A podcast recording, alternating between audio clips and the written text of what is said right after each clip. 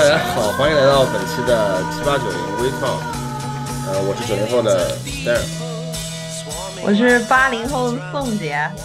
我是七零后的吴哥，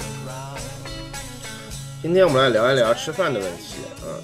呃，今天我们给大家哎，推荐你在，念稿吗？今天我们给大家推荐几个餐馆，达美乐，骗你们的，就是，嗯、年轻人现在有一个很大的问题，就是工作了一天了以后，呃，工作了一天以后，比如说啊年轻人不工作好吗？六七点钟。下班，对吧？五六点钟下班，六七点钟想得下班，美，六七点钟下班。对，就有些人嘛，就是 在有一啊，我跟你讲，昨天我去逛街，昨天我不是去南京西路考察上海的商业情况吗？然后我去逛街，我去了一个饰品店，然后那个那就是店里面都没人，现在基本上都是贴身服务，店员比顾客还多。然后那个小姐姐她就问我，她说人家都不要贴上来，明明是星期六，然后她问我，她说，哎，你今天没上班？我说这不是周六吗？她说啊，你休双休啊？真会说话，一般对我有时候朋友会找我，他们如果不太对我不太了解的话，会会会问我，就是任何时候找我都会问一句，下班了吧？在上班吗？我说上班吧，人家夜里面十二点钟也是下班了嘛，早晨四点四点钟问也是下班了嘛，然后我这边早晨八点钟问也是下班了嘛，我有时候我来说还没上班呢。这只是一种礼貌的在吗？对对对对对，那么如果下班晚的话呢，吃什么更成了一个问题，嗯那可能那个时候吃不吃又是一个问题了，有的时候太晚了，对吧？嗯，哎，肯定吃啊，对吧？肯定吃啊，对吧？所以说，我觉得就是你这个强身健体的话，就是搞这些东西不如早下班啊，正常吃饭哎。不过你讲到肯定吃也不一定啊。昨天我们俩不是在那个咖啡店里面，你注意到后面他的 hashtag 写的什么吗？后谁看 hashtag hashtag 写的是 diet starts tomorrow。哦，diet start tomorrow。OK 啊，肯定啊，可以可以，对对对对对对对对对。呃，我明天一定健康饮食。明天我才健康饮食，今天今天再说。对，嗯，然后，那么吃什么就是一个挺让大家烦恼的问题。那么你说自己做吧，又挺浪费时间的。当然了，你像我的话，任何菜、任何饭都是在十十分钟到十五分钟以内搞定的，那另谈。嗯很多人的话也可能也不一定那么会做。然后，你你买点吃的话，你你说吃什么呢？外卖软件打开琳琅满目的，有有几家可能都是经常吃的。嗯，你要是尝试一些新的话，说实话也不敢尝试，对吧？因为你你吃了莫名其妙的外卖，你就不知道你自己有没有下一顿了。所以很难讲。哎，那你们那种就比如说下班路上或者就是公司附近的那些真的店呢，不，你也可以进店吃嘛，不一定非得要是哎，也可以，对对对，我就说之前嗯疫情影响导致大家都买的东西多一点，嗯嗯，但其实疫情期间的话，也有很多人就是去店里买带回家吃嘛，就是但但是那个小宋讲的那个，就是下班路上这种场景的话，这边汽车文化其实这种场景就很难出现了。很少，对，他所有的事情哦你都是有针对性的嘛，你一定想好，我现在是从 A 点到 B 点再到 C 点，我下班可以去，但他不会有呃在那个。比如说，嗯，中国啊，那里就是你讲，我路过的菜市场，我去这样去转一圈，嗯，对吧？我去转一圈，嗯我看我能不能拎点什么卤菜回家，就是这种这种事情，一般人是没有这种体验的。对你像现在我开车上下班上班，然后有的时候，比如说 h a s s l i n g 那边 h a s s l i n g 那边有一嗯家那个泰餐馆，呃，叫嗯 Thai Village，其实挺好吃的，他做那个 p a t a i 做的挺好的。有时候我想拐进去买，那在 Ego 车上面开太快了，那开八十，等我反应过来的时候已经过去了。过了，除非你事先嗯想好，就是所有的，就是说我今天事先，就是说你开到路上开着开着，我想我到那去拐一下，哪里拐一下，好像就这种意识就除非就是上车之前想好，我现在不回家，我就去买那个派泰的外卖，对不对？嗯。要要是那临时，说的是那种就是你家附近的吃的，或者公司楼下的吃的，就是其实它是这儿的公司除了市中心以外，嗯也没啥吃的，而且市中心，呃，我跟你说，在北美的话，很多市中心的写字楼，你晚上真吃不了，他们关门了。哦对他那个不做晚下班的时候就已经他那个小店一般都是经营中饭和早饭，对他不做晚上。哦他不做晚饭的。嗯，对，如果你走一晚一点的话，你你看那个，你像市中心市那些写字楼，我以前经常去，你六点钟走的话，下面的商业全都关了，相当于是你是最后一个人了，已经是。中国基本上这些商业下面配套的都会有一两家，呃，面馆，比如说或者什么场景不太一样，对，对对对对，这边还是很典型的那种摇摆，就钟摆式的，就是你到晚上就确实是走了，他晚上没有在跟进的商业活动嘛。如果你晚上还有别的商业活动在持续进行的话，就是商业区到晚上它就实现了另外一个功能。这边就是就是中摆的，你人走了就全摆过，就就没有了你像没有人，嗯，你像中国，不仅是中国，亚洲，亚洲的这种写字楼区，晚上还是商业进行到很晚。你像日本那些更是了，对吧？是啊对对对他们上班上的很晚，不可能说没有配套设施对，施他。还有他们那个加班是常态嘛，呃，加班是加班是常态，就是也是另外一个大的那个原原因啊。你加班常态之后，就有人要去做这个晚上生意了呀。嗯，对，就是这个，就是这个道理。但这边的写字楼区就很恐怖的，就晚上六七点钟真的是鬼城，就是一个人都没有，就啊就只有整栋大楼里面，你只能听到很稀稀疏疏的脚步声，是什么人？嗯清洁工在打扫卫生，对，就清洁工打扫卫生。然后，呃，那么怎么吃的话，的确是让挺大家烦恼的，就是想问问大家，呃，自己晚饭怎么解决，或者说是呃有没有变化？曾经你怎么解决过的？后来你换了一种方式，或者说是因为疫情的影响，你被迫换了一种方式。嗯，小宋不谈，小宋天天在家吃。看不起谁呢？周周二周二达美乐买一送一，其实我觉得总的就是分在家就是自己做和在外面吃两哎种了，但是在外面吃也分很多种了，对吧？呃就比如说你要公司有食堂，就是啊，对对对对对对对对，有很多公司是有食堂的，或者说有的公司它有一些吃的东西，简单的吃的东西摆在那边，对吧？就是像一些像特别是一些科技型企业啊，他们会有一个像小厨房一样的东西，它里面又会摆一些吃的，对吧？所以说嗯科技型企业现在大裁人呢，肯定要完蛋的，好吧？肯定是要完蛋，这这是不符合商业的。你们就是来上班的，别这边给我吃这东西，你就是来上班的。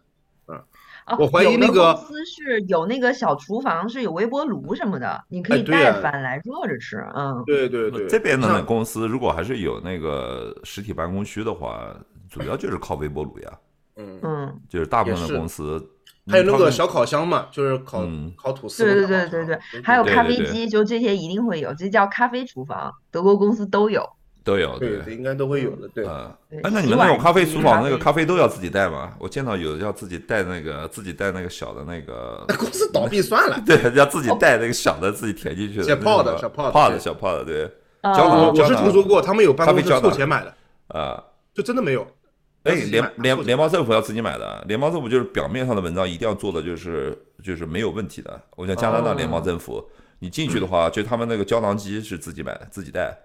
呃，你不能给他留，比如说 auditing 过来把柄的嘛。你进去说，哎，你们怎么会，比如说提供什么胶囊机啊，提供咖啡什么？那我希望他们喝点咖啡，好好工作。我我作为纳税人，我我我我我对买咖啡，对他给他们买咖啡这件事我没有意见。但是人家这种这种纸面上也做的都很干净，我花五十刀给你们买一个那个雀巢那个那个 Nespresso 的胶囊，然后我希望你们能帮我想办法省个五万刀出来。对，对，就是呃，我想那个 Twitter 总部十六种口味的冻酸奶也给取消了吧，哎呦，这就对了，这就对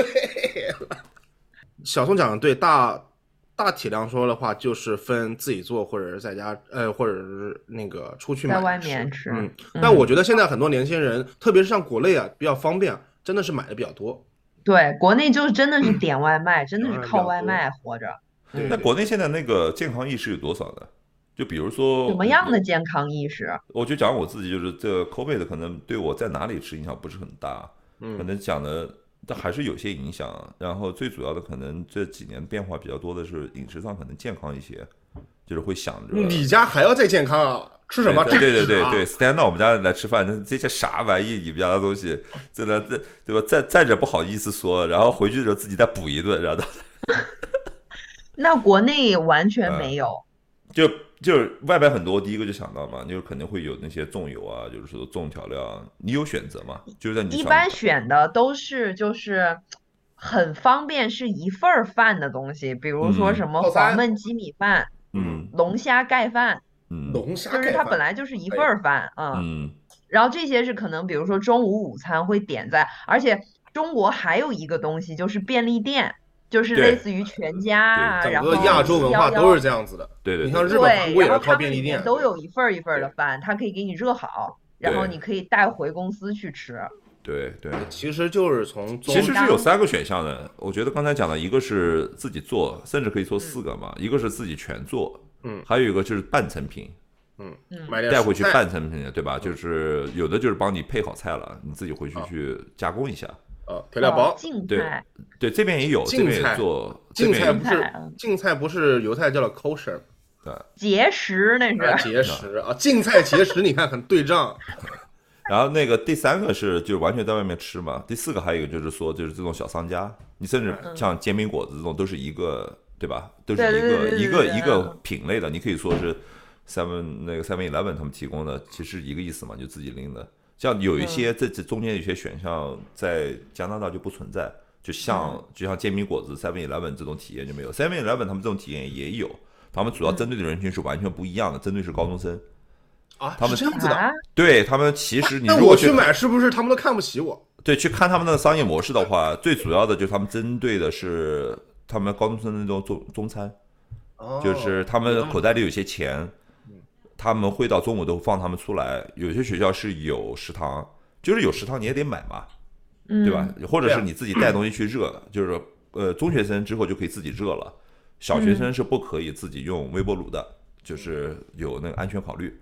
然后有的人就自己带，他就自己就是，但是呢，他们还有社交，有的人就出来，你会发现就是它有很强的那个关联性。你看到一个嗯稍微大的高中旁边就有些商商业网点，那些商业网点他们的生意就非常明确，就是针对高中生的，针对学生的。完全针对学生的。有些就是那种便利店进去就他卖的那个食物就很垃圾了，但高中生很开心啊，对对其实中国在这种呃学校的这种这这种商业口岸，就是它也是都是一家小吃店呀，嗯，然后嗯奶茶店，就还有那种什么烧烤的脏摊儿，就学校门口都有。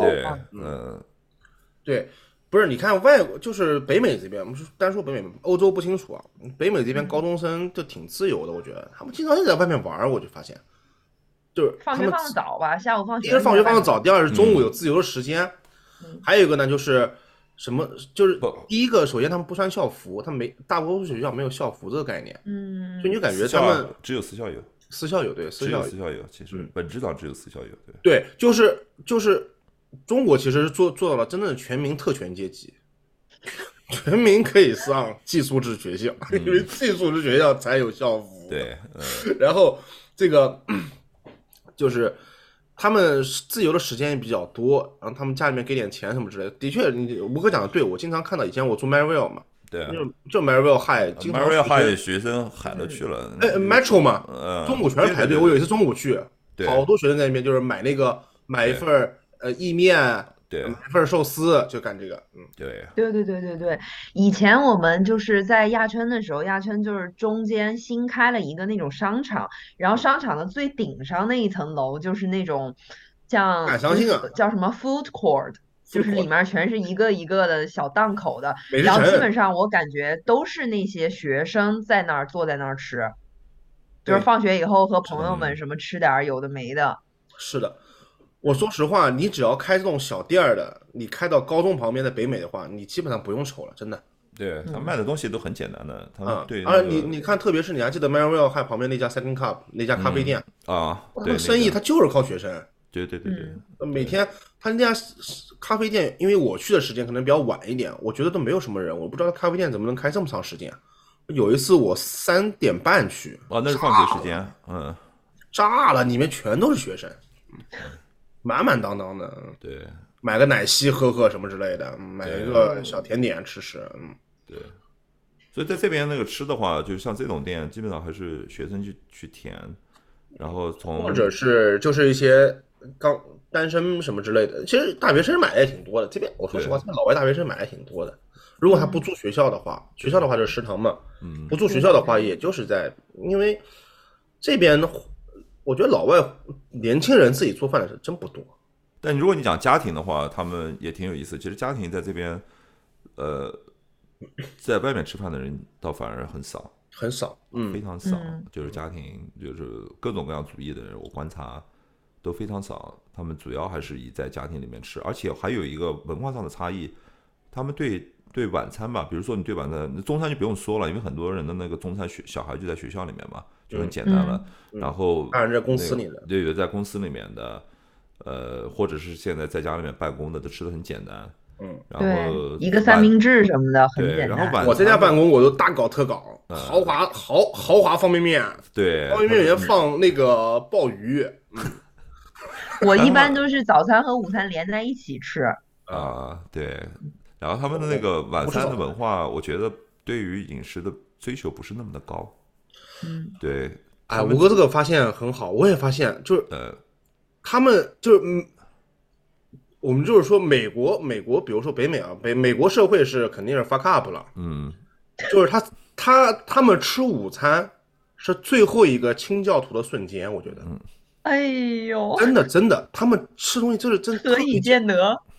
简单啊，嗯就是你作为我中国人来说的话，我很难想象中午就吃那点东西，对，他们经常中午就是两片面包一个苹果，这是很常见的。啊啊，对对对对，嗯，那还有什么更牛逼的？拿一个西芹和一个那个那个那个什么？胡萝卜，对对，酸奶，对酸奶一个西芹，然后哦胡萝卜把是这个吃完那个，我觉得吧小饭，盒打开，里面对对对。切好了，整整对，我觉得吧，他们他们觉得这是一个选择性的问题，就是不愿意在食物上的准备，包括他们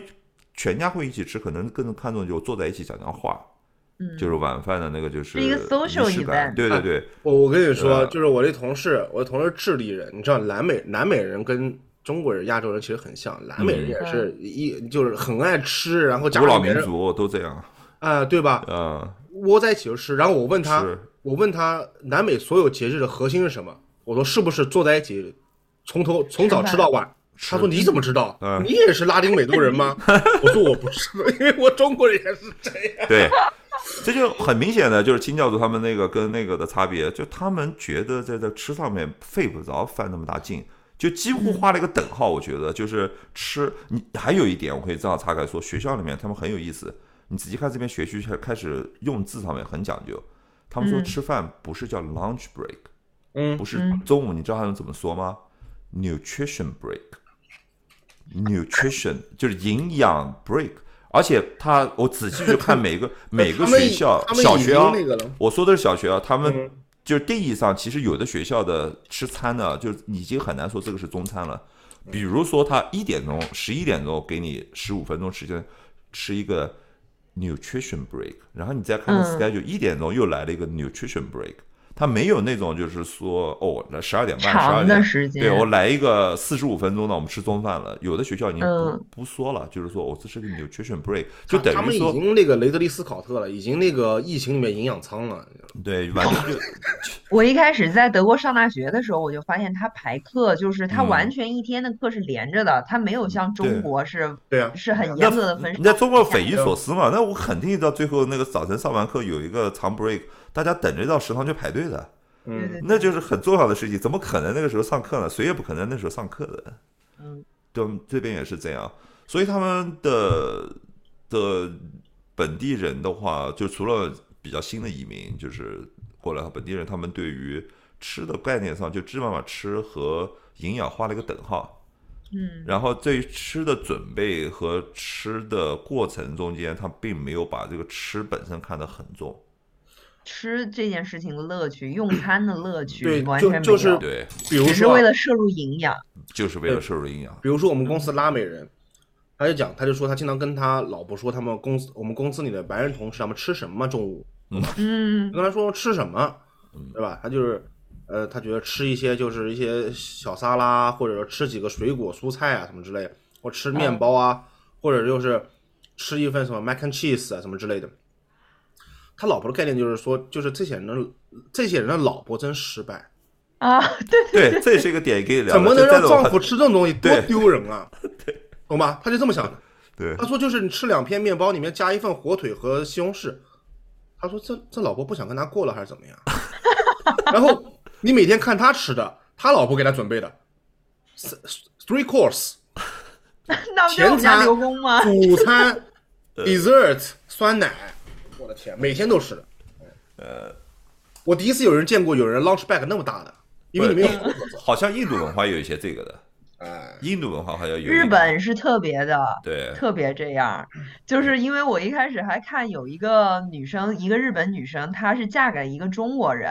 然嗯后呢，她一般日本女生不就是结了婚之后，她们就不再工作了什么的，就是当太太嘛。对，然后她其实她之前她不太会做饭，但是自从她结婚以后，她认为就是她应该是一个会做饭，然后给那个丈夫准备一些好的便当啊什么的嗯，因为她认为丈夫们在办公室就一定是会大家坐在一起吃饭，坐在一个桌 上，把饭盒一打开以后啊，你看看我的，我看看你的，然后啊。大家要品评一番，今天你老婆做的什么菜，今天你老婆做的什么菜，然后互相说啊，走走，然后你吃我的，我尝一点你的，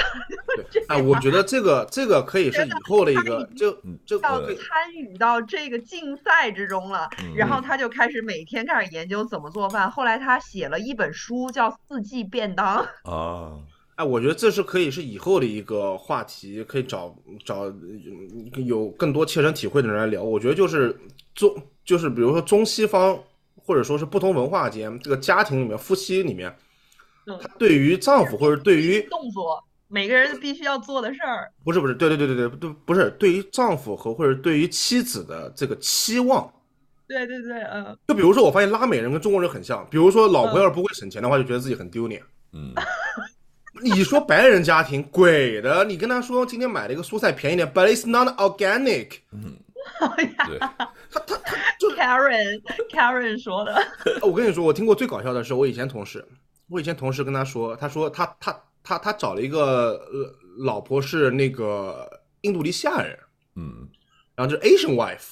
然后嗯他在那边跟他宣传说你们要找个 Asian wife，他说为什么找 Asian wife？他说如果你找 Asian wife 的话，你五十岁可以退休；如果你找一个 white wife 的话，你大概在五十岁就 broke and hundred percent fuck up。他说我还要干五年，我老婆跟我算了，我还要干五年，我们就可以去泰国度假了。嗯我，说我要快，我快要解脱了，你们慢慢干吧，你们等着五十岁破产。他说五十岁等待着你们的只有两件事情：一离婚，二破产。我五十岁离婚不就等于破产吗？对，我去泰国了，说你们要是还有钱的话可以来找我，但是我不会联系你们。笑死我了。他说那天，他说那天就是说他跟他老婆说说这个车真好，说是要有钱就好了，买得起。他老婆说我们买得起，他说怎么可能买得起？他说我们家能买得起，你不知道吧？他说我都不知道。这典型的 Asian wife，你知道吧？就是精于这个嗯，精打细算，家里面呃有些存款，嗯持家持家有道。持家有道，对对对对。对，这个以后可以作为一个那个话题来聊的。对对，然后回到吃这个上面，那么如果自己做的话，呃，我觉得有这么几点，我觉得年轻人可能不爱自己做饭。第一个是你不太好把握这个食材的新鲜度，就是嗯他很多时候作息不是很规律。你说我今天，我经常听人有人说，说我刚买了菜，结果这三天忙得昏天黑地的，我菜都烂了，哦嗯，哦，没时间做了，嗯，对吧？太坏了。我我我顾不上，因为我觉得自己做饭的必要前提是你每天 schedule 的固定性。你你而且我觉得就是你要会做饭的人的话，这个是一整套 skills，就是说你什么菜要嗯叫如何 skill 储 set 存，skill set，OK，a set of skills。你在加拿大会说 repertoire，因为要尊重法国文化。嗯，行，但是你知道我说的是什么就可以了，对，领啊会进去它是需要一请整套，讲请讲就是从前面你的就就是从前面开始准备，然后所有的一整套。就是说，像我们家买菜是嗯像中国有很多是，呃，我下班以后去趟菜市场买好了菜，就是我今天要吃的，顶多我可能明天的早饭我都是明天早上起来我去摊儿上吃什么的，就嗯不大会多买菜。但是像我们一般是周末的时候去买一次，就是这一周的菜了。然后这就有一个是什么菜怎么储存，哪些菜怎么搭配的问题。对对哎，小宋刚刚说的对，就是首先你得会买菜吧，对，嗯，很多人都不会买菜，别说做饭了对，如果你统计过的，其实不会买菜，它那个那个菜品的损失是很大的，很大的，对对就是很非常大浪费钱的。你仔细去费很多嗯很浪费很多，到最后扔扔掉很多。嗯，你现在别像现在国内、国外也是，肉这么贵，你要是你画了一块肉没做的话，你最后扔掉的话，其实你扔扔掉很多钱，对。对对吧？？特别是现在又那个价格又上来了以后，其实菜的净价值是很高的。而且就是，如果你没有把它储存好，导致你这个就其实你每天吃的都是马上要过期、要变质的那种嗯食物，你又特别不开心。其实极限操作，对对对，但我觉得极限操作成功了以后，也是一种自我满足感。那嗯很难受，我觉得很难受。比如说，我有一瓶十一月二十号过期的牛奶，我在十一月二十号早上七点半出门之前全部喝完，我操，然后去公司就拉了半天肚子，啥也没干。我我们家就不会有这样的问题，我们家有那个 monitor，我们家老大会帮你看好了所有的东西，这个这个要过期了，哦。那给给你扔掉，啊呃，提前他会把那个都给你看好，呃。智能家居属于对对，我们家智能家居养小孩儿，我们家你讲对了，我们家绝对的人智能，呃人工智能，人人工智能，对。就它不能充电，它要人工那个对。饲养，它不能充 人工智能，嗯，对。但讲，我觉得听到刚才小松讲的那个 skill set 的问题啊，我觉得可能到最终的话，要想做饭，尤其是在亚洲这种文化里面，越来越多的就是外卖，本来就有集市就很多，你下楼就可以去买，对对吧？本来传统上你就可以买这种卤菜啊，就传统就有，这就是生活的一部分。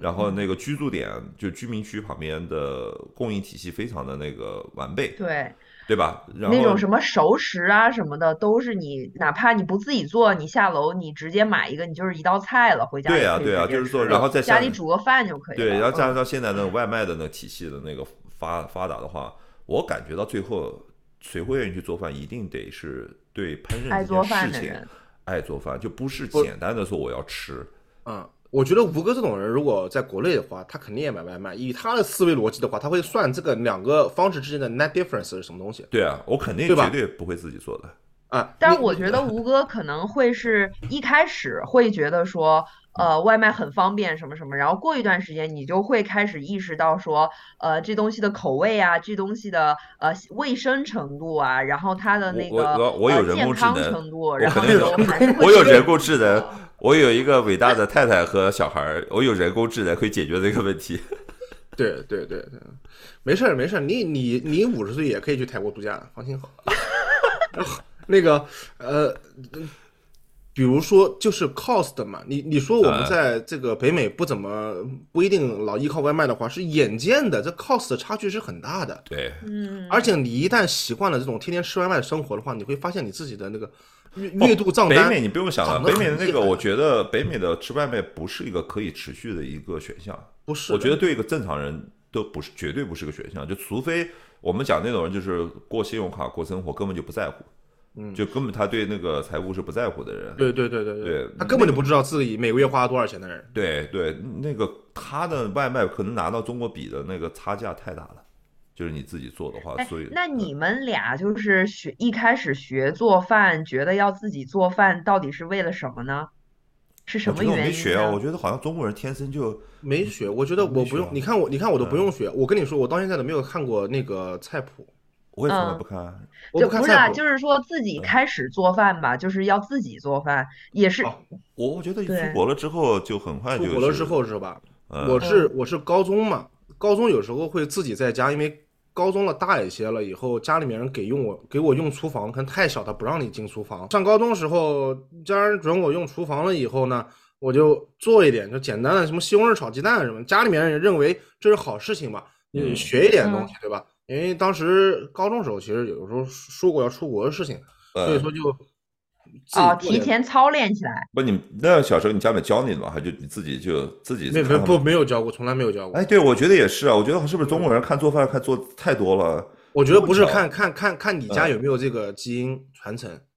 这还要我是反正我妈呃教的，但真教是她是呃从她是从就是我爱吃的菜，就比哦如说今天正好这顿饭有我爱吃的菜，我就站旁边看一看，他一边呃做，他会给我讲解，多大这就算是一种教了，嗯。多大？初中就开始跟你讲解了，小学？没有没有，那得要，但是我很小我就自己做过饭，你做过？了我记得我上小学我就自己做过一道蛋炒饭，然后我还哦在里面放了番茄酱，啊，然后那哦然后当时对我爸还跟我说，他说天赋的，属于对，就是然然后我爸跟我说，他说那个呃他吃了以后，他没觉得这是一个多大的事儿，就是你在嗯做饭了，然嗯后他就说那个他说嗯你这个嘛就是呃你这个炒的因为有那番茄酱，所以你的饭是粘的，这不嗯符合炒饭的那个审美标准，哦炒饭应饭该是粒粒儿分明的，什么说爱吃不是。滚。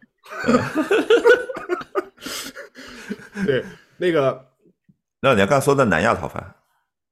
哎，对啊，对我就是黏的。对，没见识炒饭，这外国人个没见识，南亚炒饭不懂，你不懂。跟他说这不是炒饭，这是 biryani。那个，risotto，嗯，对，那个，嗯，做饭我觉得还是看传承，就是从小怎么都有点耳濡目染吧。因为嗯我从来我妈没教过我做饭，但是我嗯妈做饭，我喜欢在旁边跟她讲是烦她，你知道吧？嗯，就是我家常见场景是我妈在那边做饭忙的要死，我在我在旁边跟我妈讲，我说这个百日维新，它败就败在这个行动纲领的问题。然后我妈就说你啊，你讲的是 完全不相关的哦不相关不相关不相关不相关，肯定不相关肯定不相关的，我不跟大家讨论做饭的问题的。对啊，我不，你们家小时候，你你们家小时候你妈做的饭呢？对，是不是她的那个就是质量特别不稳定啊？有时候特别咸，有时候会情绪化，对对对呀，就是给你倒腾的，就是我们家儿子又在旁比边比如说你那个吃那个吃那个香炒香干，他突然有一块香干味特别大，他为什么呢？因为他切那块香干时候，我问他，我说你对知道神圣罗马帝国吗？我妈就吓了一气。什么国？哎，对这个这个家里面传承是有一点的，我觉得有的人我还是注意到朋友里面的，就相对来说就是在这个整个这个 spectrum 里面就比较弱一些，嗯就是对肯定家里面对食物就是不是特别重视的。我好像也跟他们聊过，嗯就是他们家做饭也就比较清淡、比较简单的，甚至就是嗯做的很少。有的人是吃食堂的，家里面对，嗯，对对家里面是完全我们打饭吃的家就对食物很重视，对，然后我外婆也很会做饭，然后我妈也是从小就做饭，因为我妈她是上面是哥哥，下面是弟弟，家里只有她一个女孩儿，然后那个父母又都是那种双职工，三班儿倒的去上班儿，然后所以很多时候她，我妈说她小时候站在板凳儿上就就炒菜，就都够不着那个灶台的时候就就要帮家里，然后各种什么呃。包饺子那些面的东西，也不只是炒菜，就是各种各样各种各样的活儿对都得会啊。对，这跟成长环境肯定很很大关系。像我和我就太太，learning by doing。对家家里面还有一个习惯的问题，就比如说有的家庭他长期就是不做饭，他靠吃食堂或者是吃外卖，所以说孩子就对这种生活方式他特别能接受，他觉得就应该这样子的，对他也没有这个技能，他从小也没有这个技能，就不是他也不知道他有的家他不庭是每认为这。是必须的，因对为他爸妈不会，他也活这么大了。对。啊，我跟你说，就是我小时候，我小时候去我我我我北京的伯父家，然嗯后那伯父就跟我说，说是呃饿不饿？我说还行。他说五点半开饭行不行？我说能撑到。他说不行的话，先吃点别的。我说不需要，五点半开饭能撑到。然后到了四点半、四点四十还没有，就就是那个伯母还没有去做饭，我就开始慌了，嗯骗我的呀！五点半开饭，嗯怎么还不做饭啊？然后五点十五下楼了，五点半开饭了，楼下卤菜怎么搞的呢？卤菜店卤菜店啊，楼下对，楼下哦，熟买的是？吧？对呀、嗯，对啊，就是这样子。他们做饭就是这个概念，开饭就是这个概念，就是买点东西上来嗯吃。嗯，对。但你在你们的那个文化里面，你没有注意到，像再早一辈的话，他们关于做饭上面还有一个很有意思的现象，就是嗯家里面的有些男性他是故意是不进厨房的，对对对，就不管他感不感兴趣或者怎么样，到最后的结果就是他完全就是不会做饭。就比，如对，对对对像我爷爷，他到最后，我爷爷到最后呢，我奶奶过世了嘛，他一直活到九十岁，然后中间大概嗯有五六年，我奶奶对他到最后五六年，我奶奶不在，我的我的观察就是他真的不会，他能把那个他能把那个就是猪蹄旁那个肉，他就直接扔到那个白水里面，嗯。猪蹄旁那一块扔到白水里面，然后白水里面什么都没加，我记得很清楚，嗯。就我跟他在家里面，嗯然后我的婶婶也不在，他是跟我叔叔一起住的，所以我婶婶什么都婶婶叔叔都不在，然后我就看他就把那个肉再拎出来，拿了一个小水果刀，嗯。拿了个小水果刀，就之后就是开始把它就是就一块一小块一小块割下来，就当是肉吃了。那他可哦能，上辈子是满洲巴图鲁，可能。我就震惊了，我他就是他这种对。然后后来我跟别人聊过这个事情，有的人家里面就是就是男性，他不不不到厨房，他也不做饭，他完全就是、嗯。完全就不会，也没有这技能，可能某种意识上甚至会去就是抵抵制排斥对男性下厨房。嗯对对不过有的地区也是，就是只是只有男性才做做饭，女的不去。呃，也有，比如还有说这样的地区上海有爸啊爸，对做饭对对，我跟你说，我小时候对上海男人的印象就是上海男人老是穿着围裙，啊。我刚才讲的我刚才我讲的，我的爷爷就是上海男人哦，对吧？我觉得他们百分之一百的上海男人啊就是，他们做做家务嘛，他们爱做就是呃，或新时代，爱做，家务，就是做家务。嗯，呃，可可能不，我一能是可能是别的地方来没没，我每次一讲到这种上海男人，我脑子里面浮浮现的就是徐子东这种人，就是就是啊这种。徐子东应该是对我们脑子里有第一个跳出来，就像徐子东这样子，就是绝对在家里面围着围学问的啊，太太你好，呃，欢迎回来。对对对对，而且而且是不是徐子东他们家是女儿吧？我感觉就可能就是别的都是女性，然后就只有他一个男的，然后围着围裙。对，然后就是呃，男性做饭这个东西，你像重庆什么他们的男的做饭的也挺多的，对对对，正常的。重庆是成都那边，所以还是要要看，我觉得这是地域文化不，还有地域上面还有一个一，还有一个就是在在 evolving 中间还有一些丢失了，比如甚甚至讲上海的话，中国在很长一段时间还有一个就共同做饭的那个记忆是没有了，哪怕在中国也有的，就是弄堂里面一起做由居住形态。决定的。对居住形态，或者他们在那个那个什么那个弄堂啊，或者是筒子楼、筒子楼这种东西，他们有共享厨房的。他们甚至嗯就是说那种东西的摆放，你仔细看那些东西的摆放，他们有的是杂在一起的。虽然连家庭主妇都很清楚谁什么是谁的，谁是谁的，嗯但是还经常就是一起做饭的这个体验，就在那叽叽喳喳聊天，就是八卦这种，像这种肯定是消失了。那肯定共享经济，共享经济，中国人早美国人四十多年，五零年代中国就开始搞了，好吧？筒子楼，现在德国的那个好多学生宿舍还都是嗯就是一层楼有一个厨房，他是故意的把它弄成一个公共的空间。哎，我看哦日本也是，他们学生宿舍里面就是有一个，反正公共空间里面是有厨房的。对对对对然后他就有那种很长的餐桌啊什么的，然后嗯，然后那个就那个地方他特别就是做的特别特别大，是搞基督教的你也可以不是来做饭的，你可能只是泡杯茶在那儿坐一会儿，单纯是一个公共社交的。等吃别人饭的。对。就其实吃饭这种东西，包括做到这种吃的话，其实它存在了很多绝对不超过营养的地方，很多是社交啊。对对我注意到，比如我们家小孩儿他们的那个幼儿园，小时候幼儿园跟别的幼儿园有很大很大的一个，我认为其实是最本质的一个区别，就是首先他们幼儿园里面自己有一个内建的一个厨房，他们东西全都是自己做的，这很少，嗯非常非常少，你几乎就是十个里面找不到一个的那种那。其他幼儿园都干嘛呢？定的对，其他幼儿园干嘛？就是定的，或者叫家长自己带，哦，自就是不己带管你着吃有的就是不管你吃这东西对，不管绝对不管，然后绝对不管的是，然后好一点嘛，就外面订的，甚至也不是热的，他们是有自己的厨房，不光是有厨房，他们还有一个就是一个一起吃饭的空间，就是四五张桌子，就像国内你假想，就像一个食堂里面还有哦，国内是嗯没错对他嗯，我发现他们吃饭时间特别长，他们一个小时。他们在幼儿园，他们那个小孩儿就是给他们把吃吃饭当成一个就是社交体验，对对对，他们吃饭都会自己去拿菜，然后他们自己一桌六七个小孩儿，小孩儿稍微大一点了，比如说到五岁大一些了，那种四五岁的他们大一些了，他们就老师可以不坐那个桌子的。小一点的小孩儿，老师就是跟着一起坐，就是说两三岁啊这种都跟着一起坐，然后他们就变成了一个社交体验，他们在中间就是拿菜，然后之间聊天，然后再重新盛菜，再把碗送回去，中间的一个小时，其实是对一个人的那个塑造是有的。他们在这个时候，就他们会对食物的关系就不一样，他并嗯没有把食物简单的说我是一台发动机，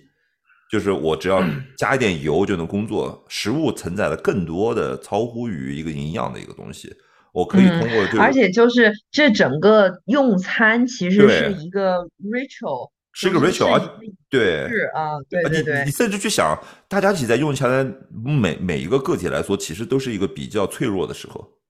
就像嗯你睡觉啊，对对，没错，其实嗯是你比较脆弱的时候。你想假想原来的原始人，大家到一个洞穴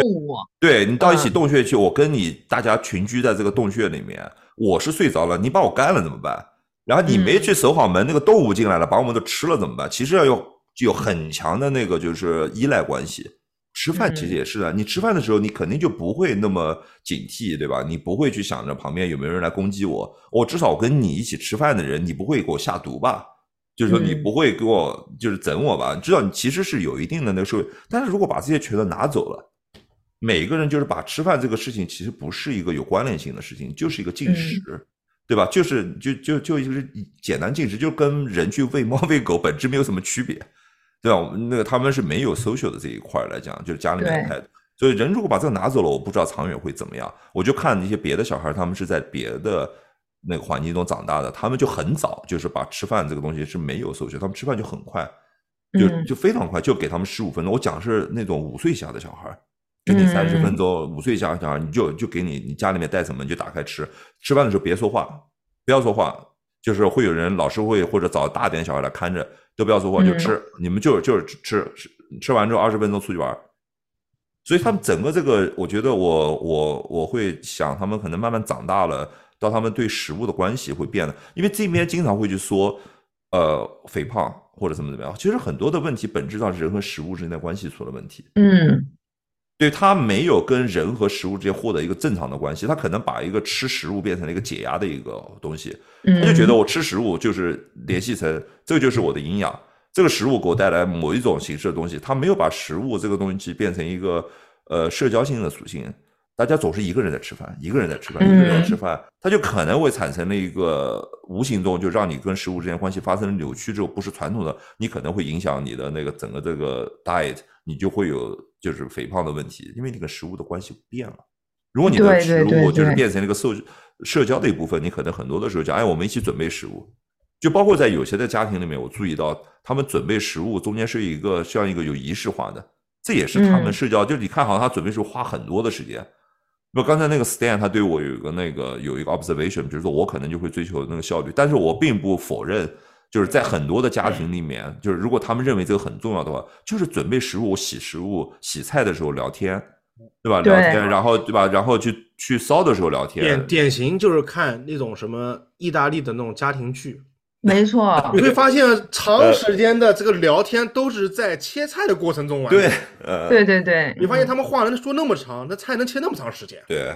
而且就是给那个家长帮厨，其实是很多人开始学做饭的第一步，是的就。是先干一些小的活儿，嗯，或者说简单的来说，我觉得做饭简单来说就是 observe 嘛，你不用去上手操作，你先看，你知道什么样该怎么样，流程，嗯，对流程，对，然后你心里有个数，嗯对。对然后其实很多东西是很重要的关键，你只要经常看的话，你有正确记忆的话就行了。比如说这个调料怎么放，对。这是大多数人做饭做难吃的原因之一，调料放错了，不对，是是是是是，对吧？你从小知道怎么放，从小就在看，我就我在回想我的基因基因的时候，我家里面从从来没教过我。但我想，我可能我从来没害怕，就是看多了。你想啊，那我大概知道，我也没有看过做饭。我我就是说我做的东西，反正不能说好吃，但我肯定不会饿死。我非常的那个、非常有自信的，你把我放哪儿，我绝对不会饿死的。但也没有人教过我。我敢想说，这边长大的很多人是他不敢这么说的，很多人他就嗯真的是没办法，他们就做的东西就是他绝对是不会做任何的东西的。就别的都不会，所以很多呃，你看这种亚裔的小孩长大，如果家里面弱化了，就是做饭的这个集体属性的话，就是把它嗯当成一个营养的话，他们也有问题的。就是你不能简单说他们亚裔，他们是亚裔的面孔，他们是东亚人，他们就自自然会完全是看他家里面的氛围，对对对，没错，对吧？他们如错果氛围其实跟这边本本地人已经很接近了，就是对对对对对，那就他们亚裔会存在嗯问题的，都是一样的。我有认识，就是那种呃爸妈一代，然后他们就是呃会说说那个有好多中国的小孩儿，就或者是那种新移民带着小孩儿过去了嗯以后，那小孩儿就很难融入当地的环境什么的，然后他们就会说，其实这个是比如说有很小的点嘛，他举的例子就是说，呃，像大家中午小孩儿在一起吃饭都是从家里面带的，然啊后你带的是那种就是味道很大的，对对。啊，往那儿一打开，人家都是搞些什么小三只啊、小小带带了一碗炒小孩很敏感的，小孩很敏感，然后你能看到有的小孩心理素质极好的，我观察他们那个同学，就是里面有心理素质极好的，就照样给整那个就味道很大的，而且就是、呃就是哦就像说小时候去春游的时候，大家都是带的零食、面包什么，呃有一小孩一打开饭盒，里面一排鸡翅，对，这也反映就是家长和那个整个家庭的氛围。对你对你你看过 YouTube 之前，他们有个哪个 YouTuber 拍了一个搞笑视频，就是说讽，就是说亚裔小孩儿，说是亚裔小孩儿被那个学校里面白人 bully，然后结果嗯到中午吃饭，然后白人就拿出一个 鸡蛋，一个金光，不是他那个打开包里面掏出了一个火锅铜炉，特别搞笑。或者再塞一个小酒精，然后顺便做一个化学实验。然后那个玻璃就不敢讲话了，发现那个红炉在烧火，火烧的很大，他不敢讲话，他没见过那个东西。我哎哎我刚刚想说回外卖的问题啊，就是你们吃嗯外卖吗？吃，偶尔会吃，偶尔会吃是吧？就是那种家里面做不了的东西，我会点外卖，或者说在家不划算，外卖更划算的东西我会点。你能不能接受每天吃外卖呢？我不能接受每天吃外卖，你不能接受每天吃外卖，我不能接受不能接受每嗯天吃外卖。如果我一个，人，如果我一个人住的话，我可以接受。啊，你可以接受是吧？我如果我一个人住，就是我，比如说我出差，或者是对，就是长时间一个人住，我我觉得我可以接受的。我是绝对不能吃外卖的，我是绝对反对外卖，就是不哦这边的外卖可能稍微好一点，国内的外卖我是坚决反对的。嗯你们知道我的点是什么吗？嗯，过度包装，过度包装，啊，对，我我看到真的很不舒服的。嗯，对，是，我想知就是你吃一顿饭用掉多少塑料，里三层外三层包着。对其实嗯我不是说这边怎么好怎么之类的，吴哥你你自己想一想嗯，这边你去买外卖的话，是不是很长时间没见到塑料了？是没有，他是用那个嘛？他现在不是有的外卖是拿那个纸的，嗯，纸盒嘛，对然后那个牛皮纸袋嘛，对。对吧？对对对对，嗯，但好像说国内现在是有几个公司是环保公司做 recycle 那个可降解的，不，他是不 re 是直他直接 re recycle 那个外卖盒，它不是降解，它在它在 recycle 那个外卖盒。recycle 哦对，recycle 他哦。直接就是 recycle 那外卖盒，还能继续在做那。你这得分类要分的够好。对啊，其实对它最大的问题你想的很嗯。清，对，就包括日本他们的 recycle，你就看他们做的好，其实他们有很大的问题，就是分类的成本太高了。对，不停的在那分类，到最后也很难办。哦，原来是这个点，你说不？我如果我我长期吃的话，我可能我最大的问题是没有太多的那个健康的选项。呃，这这是另外一个，这也是另外一个就是我想说，就是就是一个两个过渡嘛，一个是过度包装，一个是过度调味嘛。嗯，我不需要你放那么多东西，对，搞得太多了。就是你去看，特别是那种摊子上吃的，我知道吃的也很好吃，但是我我就有时候就不去看它，我看到挺难过的。就是那个一小罐一小罐的什么调味料、什么粉啊，就不停的往里面放，我也这不知道个什么东西。这个我爸很早就教给我，很小的时候科技与狠活儿，不是在中国吃饭，千万不要去想厨房，就是千万不要去，就是尤其是商业的，就你不要去想到厨房去转一圈，你也不要去多想它是怎么做出来的，对对对对对。吃就得了。对，吃不就得了能多想，对，嗯，对，所以所以说这两点我是不太能接受的，就是特别是包装这个问题，不仅仅是外卖了，现在其实很多小零食也是的，有什么必要没量子上错没错包装？对，太小了，全都是小嗯包装，小包装，对每个都有单独的包装，真的是我撕包装都够一一会儿的了。对，对，这这这是很这是很大的一个问题。我觉得嗯如果再这么做的话，其实对于人类来说都没有在承担责任，不能这样搞下去。嗯，而且就是你就去超市买菜吧，就中国那个每个菜都可恨不得是单独包装的，每个菜都给你 wrap 啊起来。不要这样，就没有必要搞成这个样子嘛，对吧？就是其实，而且关键问题是为什么没有必要搞成这样子？就是你包装的意义在哪里？比如说你有一个很 practical 的 reason，比如说因为中国特殊的环境，我必须这样单独包装，那我还能够理解，那是比如说是我们是为了这个实用性去损失掉一些这个理想主义的要求。关键问题是，现在这个东西纯粹是商业的操作，他认为独立包装给你一种更高价的感觉，给更对，你一种更对对对，没错，更 premium 的感觉因为我能卖你更更多钱。高级。你看那一颗颗菜，全部都用那个塑料膜打上，然后贴上精美的标签什么之类的，嗯菜有什么必要搞成那样呢？嗯，对吧就是个菜呀，没有必要的。但是它这个独立包装了以后，它再进行一些这个外表的修饰，比如说圆白菜、圆白菜，它给你包个差不多大的，给你包起来，你一看，哦，是高档，这就是跟菜场里买的不一样。它立马把你的逻辑转回去到菜场里两块钱一斤，我这个就是四块钱一斤，你就得掏钱。嗯，嗯，你你视觉上就是不一样，对。但是没有这个必要，菜就是菜嘛，对吧？嗯，但是我有时候在想，在那个东亚这种环境，人口密度很高、商业高度发达的居住环境里面，为什么它没有那种商业模式？嗯，就比如说像集体集体食堂，我的意思就是说，比如有啊，五十年代就有了。啊，我说现在啊，商业的商业的，比如阿说那亚呀，阿对那亚里就是集体食堂，不是，或者说像比如说流嘛。比如说像那个小宋，你住的这边那个一栋楼里面人密度很高呀，嗯，其实很密度很高，或者旁边几栋楼，它为什么就不会有像那种 community 的那个对，嗯，然后大家其实到前的地产商设计，他没有把这个考虑成是配套，我觉得对他只是留了好多底商的空间，可以让你分别的。其实它它但它没有影响因为现在大家全有手机，什么微信沟通的话，你就可以，你会去去给你一个大体的选项，然后那边就有社交的可能性嘛，就有点像就是说大家公用的那个食堂，你可以到那边去，大家就在这个时间会 show up，然后专门有人在当场做，对吧？都给你本地的食材，然后就就当就是共享的厨房嘛，你可能不用动手，还解决就业呢，对吧？你的你都不用动手其实阿那，亚就是完全是这样，它有好几个食堂，然后当然你游客也可以去，但是业主有专门的卡，对，就是饭卡那种感觉的。而且嗯这种模式都不是所有的这种小区都可以干嘛，它都可以。其实可以，嗯，但我不知道是不是就是说现在新建的这些地场会考虑到这个东西了。嗯，对、呃，因为我们现在住的已经是可能十几二十年前建的了。对，因为这还有个社交的嘛。我觉得就是饮食中间，你在想指望以前以前的那个社交，家里面不光是就是核心家庭在一起吃饭，那好几代人可能要一起吃。不是，我觉得到时候了，到时候了。之前是时机不成熟，因为你想想看，我们父母那一代人的话，他们做饭大多数，特别是对于南方的家庭来说的话，对不是个事儿。但是现在到时候对，现在到时候七零后、八零后慢慢成为而且社会主流了以后，太忙嘛，你还有很多就是说，确实是就是太忙，就社会的工作非常的那个要求的确也比较高呃，一点。这一代的可支配时间是远远不如父母远远不如的。父辈的时间是挺而且以前的那种就是大家庭生活的比较多，对大家庭还有爷爷奶奶、外公外婆比较多各种各样的，总会有人做饭。就嗯，对你发现以前的家庭形态里面，总有一个人在家能做饭，他不上班或者怎么样，他总有一个人能做饭。对啊，现在现在比如说这个双薪家庭的话，他已经没有这样的人。没有。对，所以我觉得这个可能社会也要会往前发展。这样讲起来，我怎么听上去觉得北美是最没有希望的地方，hopeless，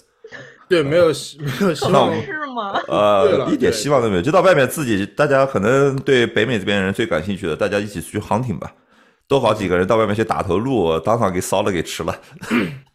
对对对，但嗯但北美这边想的是，你们搞这些东西都没有用的，马上要僵尸来了，对呀就已经是哎呦 doomsday 了。我现在搞搞成食物 bunker，了。对，整两把枪，家里边搞两把枪，刚好弹药，现在已。经考虑到这一点了。嗯对，我就觉得这个外卖这个的确是我挺难接受这个东西。我是、嗯我是希望有这种便捷性的东西，嗯这肯定是希望的。我不是说特别排斥，当然了，我也不会说天天吃外卖。就我觉得做饭这东西吧，你有成就感吗？你们自己做饭会有啊，肯定有吧？做饭也是，嗯你如果真的享受进哎，去的不不不不，我得问你们，你们就是烧饭光烧给自己吃，你有成就感吗？我感觉我是当然自己就是自己吃我我就不太一样，我烧饭就是为了烧给我自我己吃啊我是烧给别人吃，我才有成就感。就如果我烧了，就是我花那么大心思，我觉得比如说让小孩，当然一般都是给小孩。我太太她就嗯不吃我的东西，我的东西她觉得就是简直是不是长期给家猫烧饭的吗？对，嗯她那不行，那现在是太太给我家猫炒饭。啊那个对我我只有在给他们做的时候，小孩做的时候，我觉得有成就感。我自己吃，我觉得倒真没有，对我是很有成就感的，因为我很有，嗯我很有啊，很有啊 因。为因为你你你为什么有成就感呢？为什么做的？好吃呀，当然就有成就感了。啊就是特别还有就是那种你心心念念想吃一个东西，然后这个东西可能在中国才有，别的外面买不到的。然后啊，你通你是这过一个方法，你把它给做出来了，你一吃那个味道，哇，太高兴了！我想起来，其实我差不多十五年前我有这种成就感，那个时候我还就特别怀念国内的吃的东西，嗯就是我两千年出国的嘛，我觉得最初的五年我特别特别怀念。我现在想起来了，比如零三、零四年、零二年的时候，我做了一个东西，这边绝对没有，比如说鳗鱼，就是风干的鳗鱼，这边绝对没有的。就是我有一次嗯。在一个中国的一个很偏偏角的超市里面，发现他有卖那个国内进口的冻的那种鳗鱼，然后我就自己做了，还有醉蟹，就是这种东西。嗯，那个时候我还特别特别怀念中国吃，但是我发现时间长了，我一段时间就一直在出差，就是嗯。在国外出差，然后我就我就慢慢的就淡化了，我可能我的那饮食上面就是我就不太我的记忆就有点弱化了，所以我的那个就是我做了这个东西啊，我这个在这吃不到，就对我来说就没有那么强的刺激，因为我就其实我下意识在抑制了我的这个对于这个饮食的嗯追求中。国味，我就已经把它给抑制住了。抑制住了之后的话，其实我有件事情我特别害怕的，就是国内人给我就是说，比如像以前啊，现在但不做了。比如说两千一零年之前，还有人会给我寄吃的，就是这种，就是寄那嗯嗯种吃的。我特别怕的就是说，你给我寄了一整箱的那种什么国内的零食，比如说什么鸭胗干啊，什么鸭翅啊，你不是玩我吗？你我吃完了之后怎么办呢？我吃完之后我那个阈值又上来了。然后这又没有，我在讲那个，就是现在供应链比较强了，这边也有卖嘛，就是说嗯没有那么多。我说那当年可能真没有，现在真没有，真的是没有。然后说我不吃，你你们也不要给我寄，这样就吃了之后我更难过，就是我不吃，我呃，像我们现在不是也可以在那些什么在线亚超那些网站上面买零对啊，食，现在就情况都国内的不一样了各种嘛。。对对对，嗯但是我基本上从来不买，因为我感觉没有必要，就是我也没有很必须要吃到那个东西，就是而且比如说像现在也有呃包装的鸭血粉丝，就是嗯预制菜的一种，就呃对你也可以就是直接买回来，然后冲的就是鸭血粉丝吃。过吃过，我觉得没有必要，就是如果它不是那种在街头巷尾的店里吃的，对你讲你讲这点就是饮食，就是说一定要有当地的文化。嗯就是你一到那个街头巷尾，就比如说我到南京去，我就想我肯定得吃，我我天天我得对吃那个鸭血粉丝，我就就得吃。你感觉你回到那个文化里面，对那个你比如说你到台湾那边去看他们夜市，我得吃啊。但你离开那个文化圈里面之后，你觉得就是这就不那么真实。嗯，就你吃的时候，我觉得就就也没有那么必要要吃这个就你回来以后就是就就是达美乐披萨，你觉得该在这个地方就该 对，就是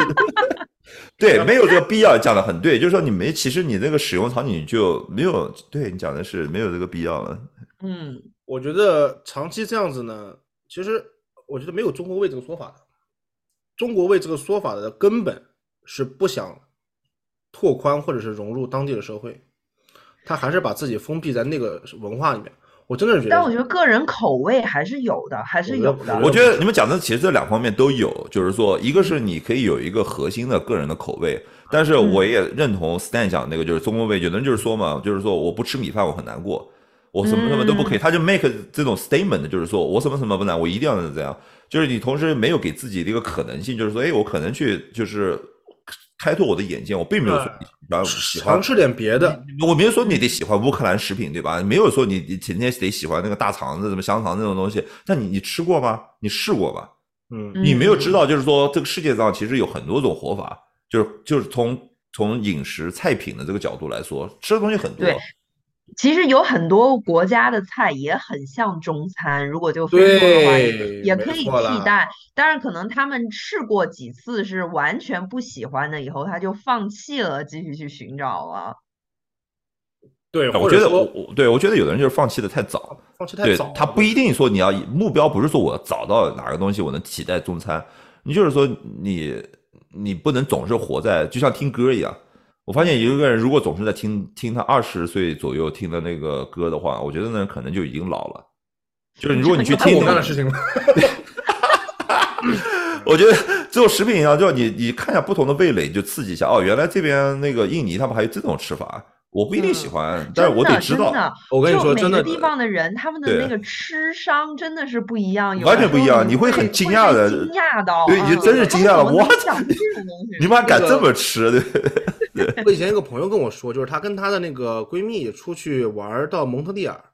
说她最后就疯了，说去蒙特利尔三天，天天都吃广东餐厅，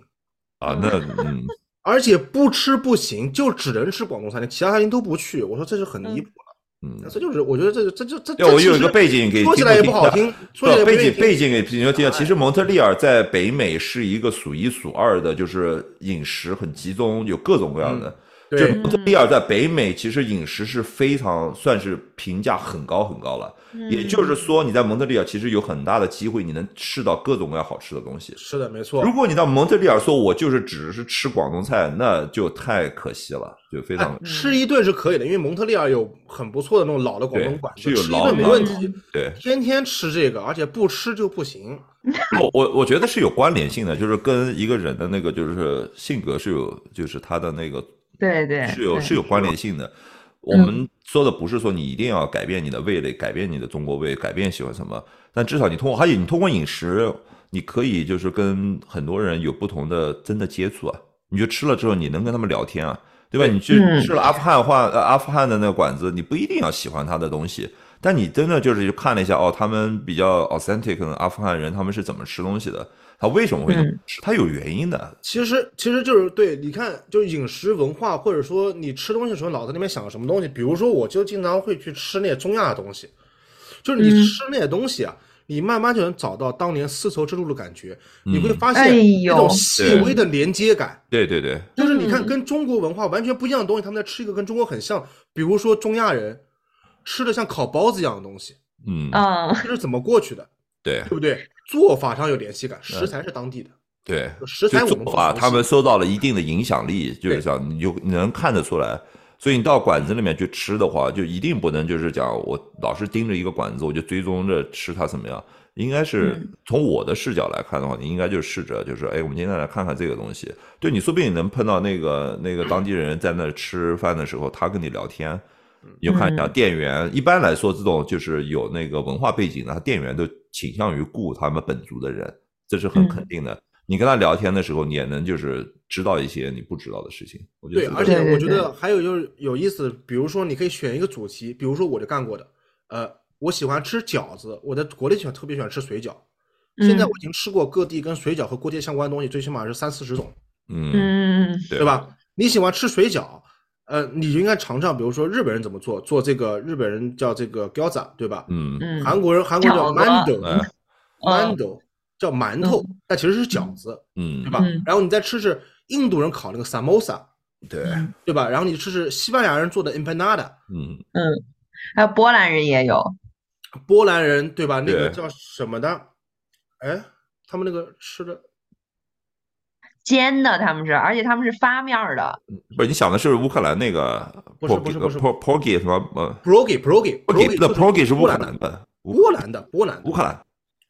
OK，Anyway，对对，东欧的吧？嗯东欧那些人对 p r o k i 他们这是常见的然后包土豆馅或者包对 cheese 馅，对吧？呃，嗯什么都有，所以说你就吃吃这些东西啊，不要再再比如说那意大利人的 ravioli，对吧？对，然后嗯你就你就觉得，哎，你说实话是不是都好吃？肯定不是都好吃，有的我也吃不惯，那有的正常的事情。对对，但是你会觉得，哎，这很有意思，对吧不，？你觉得有文化的融通，你就是觉得人就是他们都会飞到最后就走到一步，就是搞出来那个面面怎么用，对，大家都想到了一个办法，就把面给包个东西，包起来，要包起来，对不对？然后你看到的烹饪方但是法，还可以看出各地的手工艺有差别。嗯，你还可以看出各地的那个就是科技的发达，就是说它有地方就靠煎，嗯，对，对。有的地方就靠煎，就是它那个平板加热比较容易嘛。有的地方琢磨说怎么蒸，你不要看蒸是一个技术上的一个发发展，就是说你要烧水对对对对，你要得有个密闭容器，你才能去蒸，嗯。对不对？我觉得是去煮，呃，对，我觉得是社会就是，嗯，蒸已经是奢侈级别了，因为对。蒸的效率很低的，对，而且因为蒸的用具是专用的，专用的能你还得搞一而且你不容易跑来跑去。如果你是游牧民族，你绝对不会带着一大套这种东西。游牧民族可能就带着一个最简单的东西，到哪就支个火。所以你一看就是，你就知道就是一定是定居文明，他们才会整这种东西，对。对对对，而且就是或者说是是他的他，比如说像意大利人，嗯哎，意大利人他为什么能把这个 ravioli 做出花来？就说明他嗯们的肯定是有过文艺复兴的一段时间，就是经济高度发展了以后，他们就想心思了。很多文明是嗯糊饱都很难的，吧？对对糊肚子都很难的，他们已经开始花心思做出花来了，对吧？嗯你会发现啊，然后你会发现，你像波兰人吃那么讲究，好多东欧的国家，你会知道他们历史上肯定是不差的。对，嗯对这样一个对民族有的怎么会吃的有这么嗯丰富的饮食文化，对肯定就是近一百年、两百年过得对不怎么好。对那以前肯定是不差的。对对吧？辉煌过的，所以我觉得到就是吃的上面的话，不管你是就是社交还是文化各个方面，就吃的东西将来还是要联系到超乎于营养的。就是整个嗯这个、对整个清教徒把吃只是搞成只是营养，我觉得是偏颇了。就是他这对对对对这个这个路线肯定是不会生长很长时间的，就是就是嗯就完全脱离。就而且你去看，就像就像法法裔他们就不会这样，就是他们完全不会，就是他包括在法国的学校，我听说他们是集中供应的那个食堂制度，他们是吃吃那个 course 的餐。他们就是哦 public school 最穷的学校，他们也可以就是集中供应过来，然后三餐就是三个 course，然后大家坐在那边吃边聊一个小时。嗯对不对？这个日本很多学校也是这么干的，但是如果你搞成就是这样子，就是把它当成一个 nutrition，我觉得会就是可能会损失掉很多。Bum, bum, doo, bum, bum, bum, bum. Got a gal named Sue. She know just what to do. I got a gal named Sue. She know just what to do. She brought me to the east, she brought me to the west, but she's the gal that I love best. To the fruit, oh rude,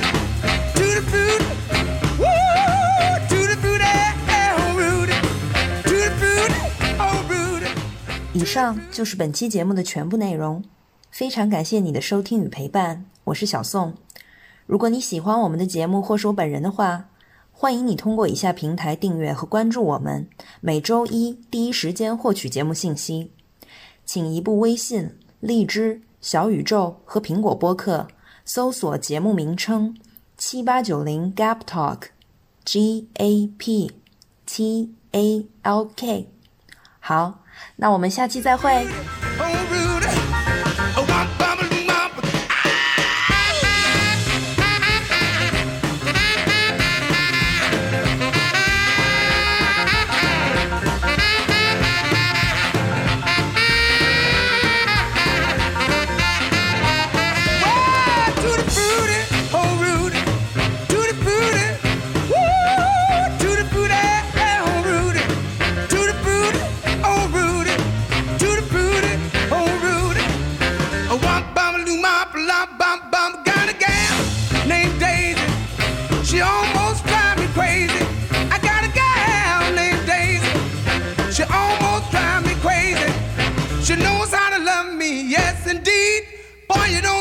What you're doing to me.